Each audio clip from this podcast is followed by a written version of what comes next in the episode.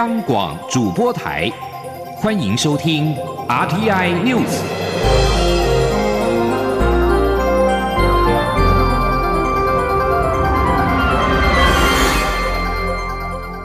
听众朋友您好，欢迎收听这节央广主播台提供给您的 RTI News，我是张顺祥。今年的亚太经济合作经济领袖会议已经在台北时间二十号的晚间八点到十点五十分。以视讯的方式顺利进行，这是 APEC 自一九八九年创立以来首次以视讯的方式举办的经济领袖会议。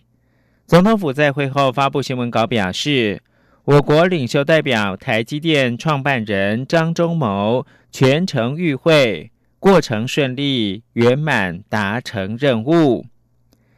本年 APEC 主办国马来西亚设定的年度主题是“优化人民潜力，共享繁荣之韧性未来，调整优先进展”。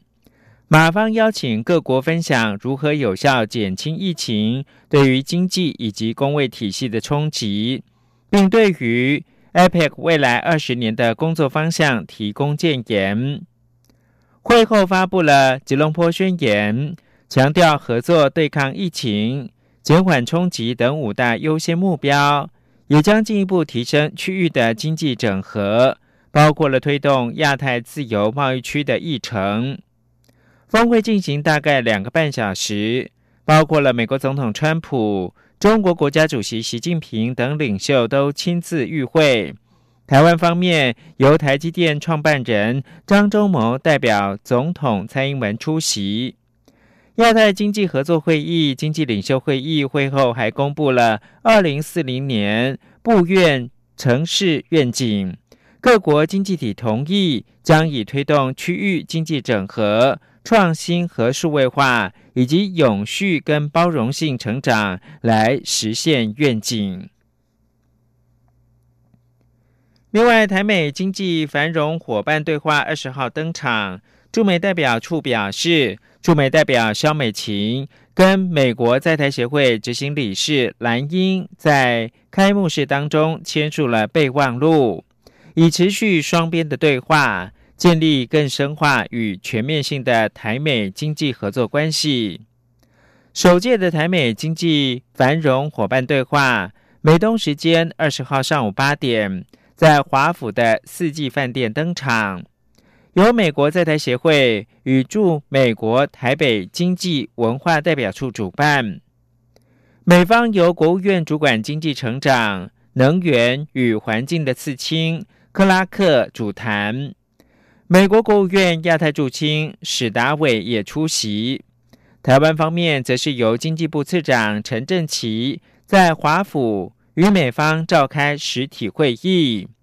经济部长王美花、行政院政务委员邓正中及相关的部会官员，则在台北透过视讯同步参与讨论。会议开始大概一个小时四十分钟之后，驻美代表处发布新闻稿表示。驻美代表肖美琴跟 AIT 执行理事蓝英在对话开幕式当中签署了一项备忘录，以持续进行台美经济对话，为建立更深化、更全面的经济合作关系奠定基础。驻美代表处指出，为了彰显台美双方政府对话的支持，克拉克跟邓正中共同见证备忘录的签署。也相互的致函，表达对签署备忘录的支持。邓正中的致函是由陈振奇代为转交。驻美代表处说，除了签署备忘录之外，双方将持续就全球健康安全、科学与科技、供应链重组、投资审查、基础建设跟能源与五 G 等议题进行讨论。中国主导的区域全面经济伙伴关系协定正式的签署，与日本推动的跨太平洋伙伴全面进步协定分庭抗礼。面对全球两大区域经贸整合协定都已经成型，台湾因为两岸关系、核灾区食品进口议题而没有加入，甚至难以扣关。下一步该怎么走，才不至于被边缘化呢？请听央广记者谢嘉欣专题报道。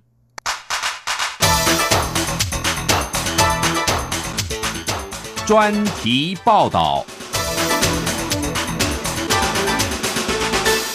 台湾身为外贸导向国家，在国际政治现实环境下，要与各国洽签自由贸易协定 （FTA） 并不容易。根据国发会网站资讯，台湾已生效的自贸协定覆盖率约百分之九点六九。然而，日本在二零一七年亚太经合会 （APEC） 上，将跨太平洋伙伴协定 （TPP） 转型为跨太平洋伙伴全面进步协定 （CPTPP），并在二零一九年底生效。中国主导的区域全面经济伙伴关系协定 （RCEP） 也于十五号正式签署，迟迟未能加入的台湾，已面临两大区域经济整合体的夹杀。尤其 RCEP 十五个成员国占台湾的贸易总量近六成，远高于 CPTPP 的两成多。外界预期对台冲击将会非常显著。不过，政府上至总统府、行政院乃至财经部会都拿出数据，强调短期内冲击有限，因为台湾政府业者都已超前部署。我国对 RCEP 成员国出口产品超过七成零关税，其中大多属于资通讯产品，可受惠于世贸组织。WTO 资讯科技协定 ITA 及 ITA 扩大协定 ITA Two 的保护，出口零关税。至于部分可能受关税冲击的产业，包括机械、塑化、钢铁、纺织等多数产品，在此次降税清单中，中国对日韩是排除降税，或采十年以上逐步调降，评估短期内影响有限。而经济部也已排定日期，要邀七大可能受影响的产业座谈，听取业界心声。但是政府的说法听在工商界耳里，显然不是滋味。全国商业总会理事长赖正义说：“到底政府有没有去算传产产业影响的钢铁、纺织、石化、机械这些传产产业的劳工比例占多少？那这些产业的影响不在台湾生产的，是不是势必又外移了？本来台湾在高兴说啊，已经有一兆多的资金回台湾要投资了。”那么这几天我就听到产业界的朋友跟我说啊，工业用地终于要落价了，大家不投资就降价了嘛啊，因为他们的工厂很可能为了这个要外移，那台湾的劳工不就没有工作做了吗？尽管台湾有心想要加入这两大阵营，但各自都有挑战。其中，要加入 RCEP 需取得成员共识。外界预期，在谈判过程中，主导 RCEP 的中国将要求我方承认“九二共识”、“一国两制”。以目前蔡政府的两岸政策来说，几乎是不可能。而工商界也不断呼吁政府态度不要那么硬，要务实的改善两岸关系。不过，就算两岸关系有办法好转，要加入仍是谈何容易。即便当年两岸关系良好的马政府也曾试图推动，最后仍在中国阻挠下宣告失败。台湾要加入的机会无疑是相当渺茫。中经院 WTO 及 RTA 中心副执行长李纯说：“我亲身经历就是一一五年吧，还是一四年，我们曾经跟马来西亚都已经启动了一些初步的关于 FTA 谈判的。”讨论，后来就被北京知道了，结果那个中国驻马来西亚大使就在一个公开场合，请马来西亚政府不要妄动，啊那个案子就吹了，就没了。最简单的说，两岸关系改善当然很重要。但是两岸关系的改善，其实不会等于我们会拿到阿塞的入门票。至于日本主导的 CPTPP，则是被政府寄予厚望，希望借由这样高标准、自由开放的经济协定，来突破无法加入 RCEP 的困境。这项协定的加入与 RCEP 一样，都需要成员共识。外界多预期，日本核灾区食品进口势必成为台湾不得不面对的课题。然而，台湾为力求与美国深化经济关系，基于科学基础、国际标准的前提下，宣布开放含莱克多巴胺美猪及三十个月龄以上的美牛进口，就已经引起国内轩然大波。如又要开放日本核灾区食品，也势必会受到庞大的政治压力。端看政府如何发挥智慧，做好朝野及社会沟通。此外，美国总统大选虽然仍歹戏拖棚，官方迟迟未正式宣告由谁胜选。不过，自行宣布胜选的民主党候选人拜登，因倡导多边贸易体制，外界预料若由他入主白宫，将惊天动地，不但可能重返 CPTPP，甚至还会扩大 CPTPP 的影响力。届时，身处全球供应链关键地位的台湾，就有机会被夹带进去。最好的情况是在美方撑腰下，比照越南模式，台湾可不用处理核灾区食品议题，就先加入。台经院景气预测中心副主任邱达生说：“美国如果比如说那个时间可能跟日本抢断，这这个先让他进来，再慢慢谈，有可能啊。那个 TPP 的时候，那个越南他根本那个整个的关税还很高，美国就先让他进去了。二零一零年的时候，我不觉得越南准备好了，但是那个时候他就奥巴马就把他拉进去了，因为这样子会会会有一个比较完整的影响力跟。”这个供应链的杀伤力嘛。台湾要加入 CPTPP，必须鸭子划水，一步一脚印，争取成员国同意。不过，当前美国大选结果仍未定案，加上美中对抗持续，还有日本明年将担任 CPTPP 的轮值主席国，日方已宣誓要扩大 CPTPP 的规模，外界解读是在呼应中国、英国表态有意加入，这些都将成为影响台湾加入与否的不确定因子，值得留意。在台湾真的加入 CPTPP 之前，台湾政府产业应积极做升级转型，提高产品附加价值率，以增加自身的竞争力，成为供应链不可或缺的一环，并要加强产业的海外拓销及布局，来降低区域经济整合浪潮的冲击。另一方面，也需持续深化台美合作，如能洽签台美双边贸易协定 BTA，除了能增加与各国签署经贸协定的机会外，也会成为进入 CPTPP 的一股重要助力。中央广播电台记者谢嘉欣采访报道。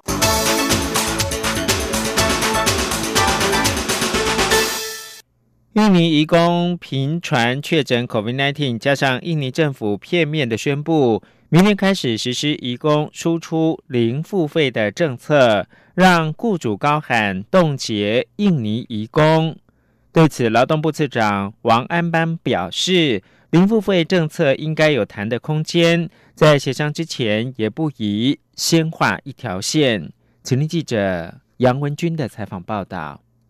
印尼政府片面要求我国雇主明年雇佣印尼劳工时将负担十一项费用，过程完全没有与各国协商。驻台北印尼经济贸易代表处人民保护及社会文化部主任张春亮指出，零付费政策不是针对台湾，近期也将召开台印双边会议。劳动部次长王安邦二十号受访时指出，今年台印双边会议是由印尼举办，但受到疫情影响，可能会透过视讯的方式办理。据他了解，双方幕僚还在确认协商内容、主题跟层级，正式工作会议还未召开。面对印尼的强势作为，王安邦认为，确实零付费政策不是针对台湾，但劳动部会先观察其他国家对这件事的态度，准备各种应变措施。尤其这次收费的项目，有些是印尼劳工要交给印尼政府的行政规费，为何要我们来负担？这比较难理解。所以零付费政策应该有谈的空间。至于若协商不成，劳动部是否会冻结应劳？王安邦说，在协商前不宜先画一条线。他说：“我觉得这个时候讲这个太早了，这个都还没有说下台，我们就先画一条线。我认为在协商过程其实也没有必要如此啊。”王安邦也强调，劳动部会持续透过外交部协助，开拓移工来源国，增加雇主的选择。中央广播电台记者杨文君台北采访报道。劳动部劳动力发展署二十号表示，中高龄者以及高龄者就业促进法将自十二月四号实行，明文禁止雇主因为年龄的因素歧视求职或者是受雇中的中高龄者及高龄者。考量到六十五岁以上劳工需求，将放宽雇主以定期契约雇佣六十五岁以上高龄者。增加劳雇双方的弹性，也将运用补奖助提高雇主的雇佣诱因。另外，明年基本工资将上调到新台币两万四千元，连带劳保分级表以及劳退分级表都会跟着变动。加上明年劳工保险费率将调高为百分之十一点五，所有劳工都会受到影响。亲爱的海外华文媒体朋友们，我是中华民国侨委员会委员长童振源。侨委会为鼓励海外华文媒体撰写有关台湾人在世界各地的努力与贡献，特别创设海外华文媒体报道大奖。规划平面、网络报道类、广播类两类各三个奖项。整件作品只要能展现海外华文报道的专业及深度，就有机会获得美金两千五百元的奖金。报名自即日起至十一月三十日止。相关资讯请上侨委会官网或脸书专业查询。让我们一起汇聚全球侨胞能量，让世界看见台湾。现在是台湾时间清晨的六点四十五分，又过了五十五秒。我是张顺祥，继续提供新闻。全民健康保险会将于二十七号召开临时会，在议健保费率。卫生福利部部长陈时中表示，保险费率影响层面太广，很多委员认为有些问题没有解决而卡关，期盼各界能够集思广益，解决问题。卫福部长陈时中二十号晚间出席红酒社会关怀协会公益晚会，会后接受媒体联访表示，健保费率涨不涨是财务问题，健保会是健保法授权谈费率的场域，最后的责任仍然是由政府扛起，但在还没有谈出结论之前，讲太多恐怕会干预到自由谈判的空间。健保会二十号上午召开会议，原定要讨论的是明年健保费率的涨幅，但是因为安全准备金、政府负担下限百分之三十六等议题卡关，将在二十七号加开临时会来讨论健保费率的审议案。刘品希报道。健保财务连年亏损，预估最晚明年底，健保亏损将突破新台币七百七十一亿元。届时，安全准备金将低于一个月，达到调整保费标准。鉴保会二十号上午开会讨论明年度鉴保费率。鉴保署送鉴保会讨论的两案，都是以安全准备金维持两个月为前提试算。付费者代表主张费率调到百分之五点四七，一届方案则为百分之五点五二。与会的健保会公证人士滕西华会后受访表示，健保署提供的试算版本都是安全准备金为两个月，但一个月的安全准备金也符合法定要求，而且平衡费率也是一大问题。就近调整的费率要够未来两年还是三年使用都是关键。消费者代表认为资料应该准备的更齐全后再讨论。他说。所以呢，如果只有一个月的安全准备，也是符合法定的要求，因为是法定下限。那今天的这个试算的资料里面，并没有安全准备是一个月或是一点五个月，相对应的平衡费率是多少？还有这个平衡费率应该是几年的平衡费率啦？哈，这个其实也是关键啦。所以付费者当然希望说。在比较有完整的资料、更多资料下面来做讨论，去试算。谭西华指出，目前国内经济状况不佳。明年国保、劳保、健保都涨，民众跟雇主的负担颇重。以目前安全准备金为两个月的版本试算，安全准备金可能会到一千五百亿，这将近一个西医基层的总额。但政府真有必要一次涨这么多的保费，然后存着准备金备而不用吗？这也会影响国家整体经济发展，值得进一步讨论。谭西华说，付费者代表在会中并没有主张平衡费率要以几年计算，但至少支持平衡费率这件事，这已难能可贵。他认为大多数人比较能够支持费率微幅调整，因为如此既能回应法定一个月安全准备金的下限，又能顾及当年度健保收支平衡，也不会让民众过度负担。健保会执行秘书周淑婉则表示，会中经讨论，考量各界都十分关心费率调整议题，影响民众深远，应该在有充分资讯下审议评估。因此，会中决议，请健保署在提供详细的分析与评估资料后，于十一月二十七号开会再议。央广记者刘聘熙在台北的采访报道。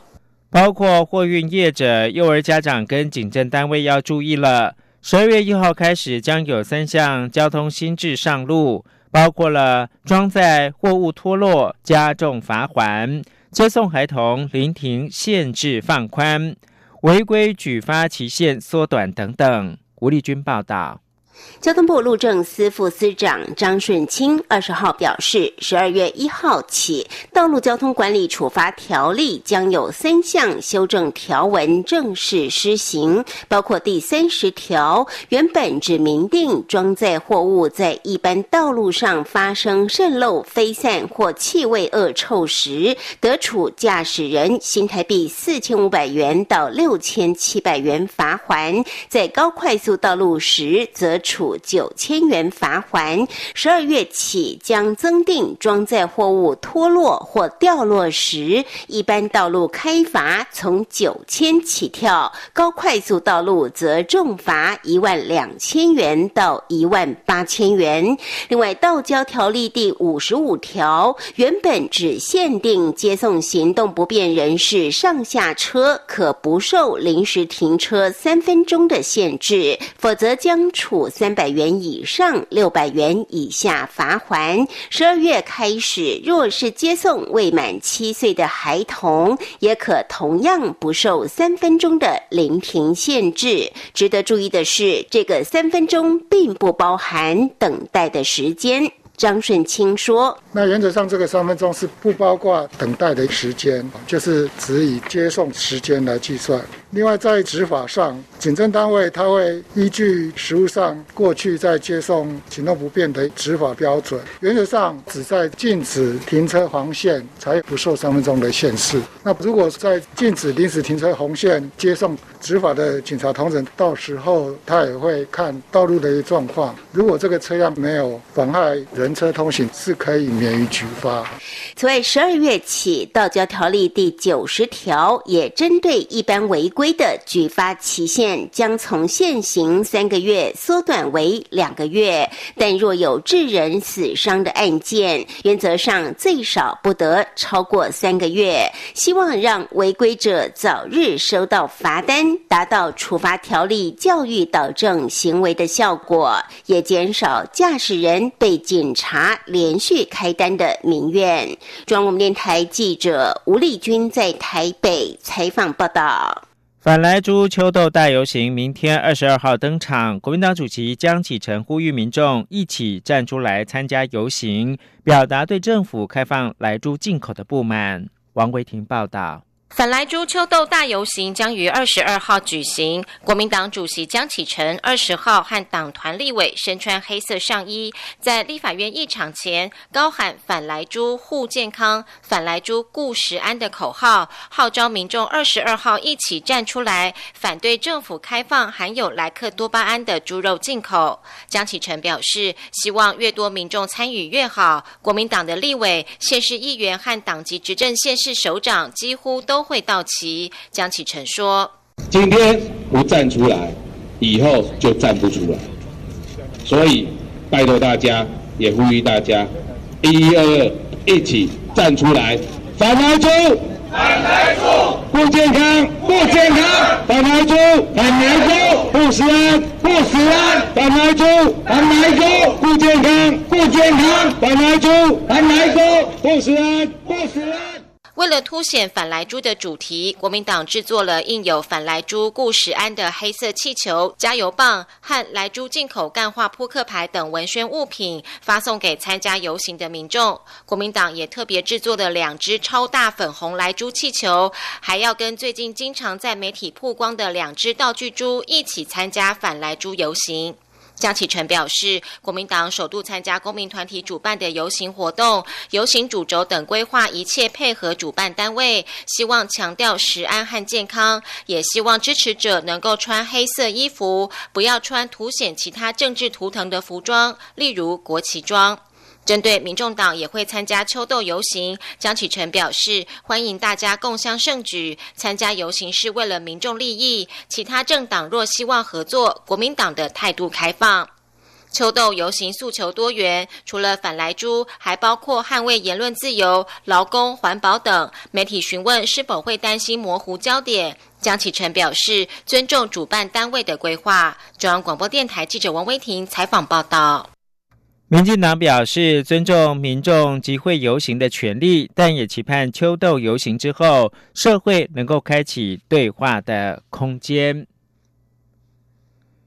第五十七届金马奖颁奖典礼今天晚间七点在台北国父纪念馆隆重的登场。今年有多部热门的国片受到瞩目，究竟哪一部会是最大赢家？决战之夜即将揭晓。央广记者江昭伦报道：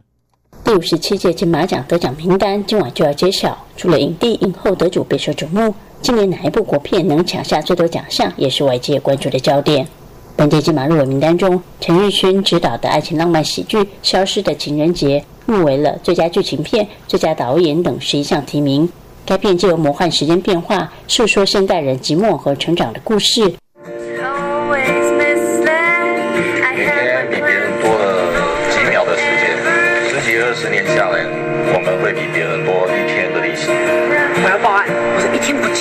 那有没有少一天的？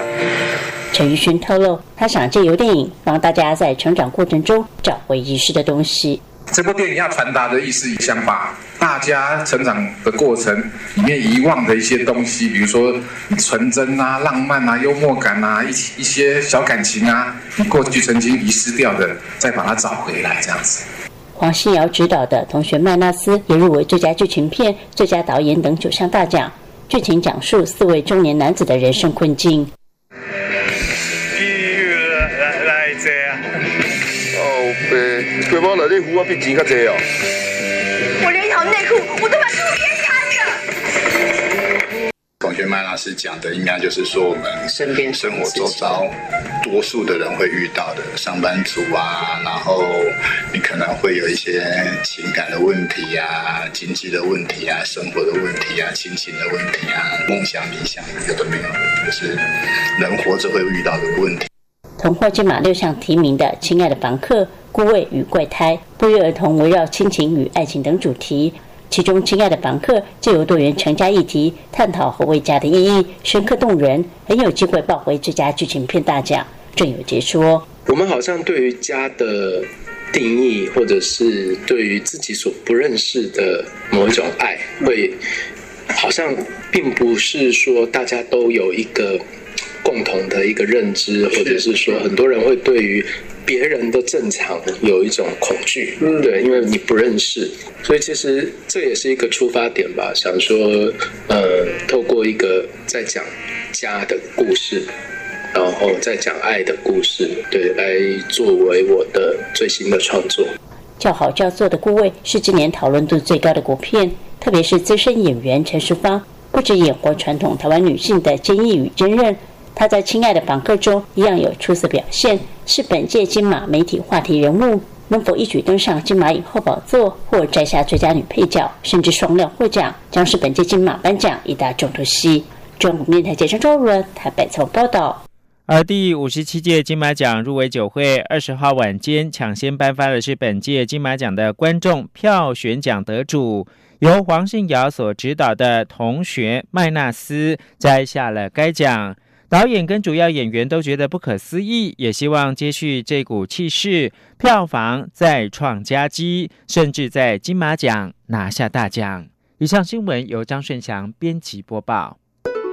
二零二零年总统府音乐会将在十一月二十一号星期六下午在高雄卫武营国家艺术文化中心举行，中央广播电台将为您全程转播音乐会的实况。全球各地听友，请使用中波一四二二千赫，一五五七千赫，短波九四零零千赫、九七零零千赫、一一八四零千赫、一一九二五千赫以及一二零二零千赫收听。也欢迎您上央广网站同步收看。央广的网址是 triple w 点 r t i 点 o r g 点 t w。十一月二十一号星期六下午两点到四点，请锁定央广网站以及中短波频率，一起聆听今年的总统府音乐会。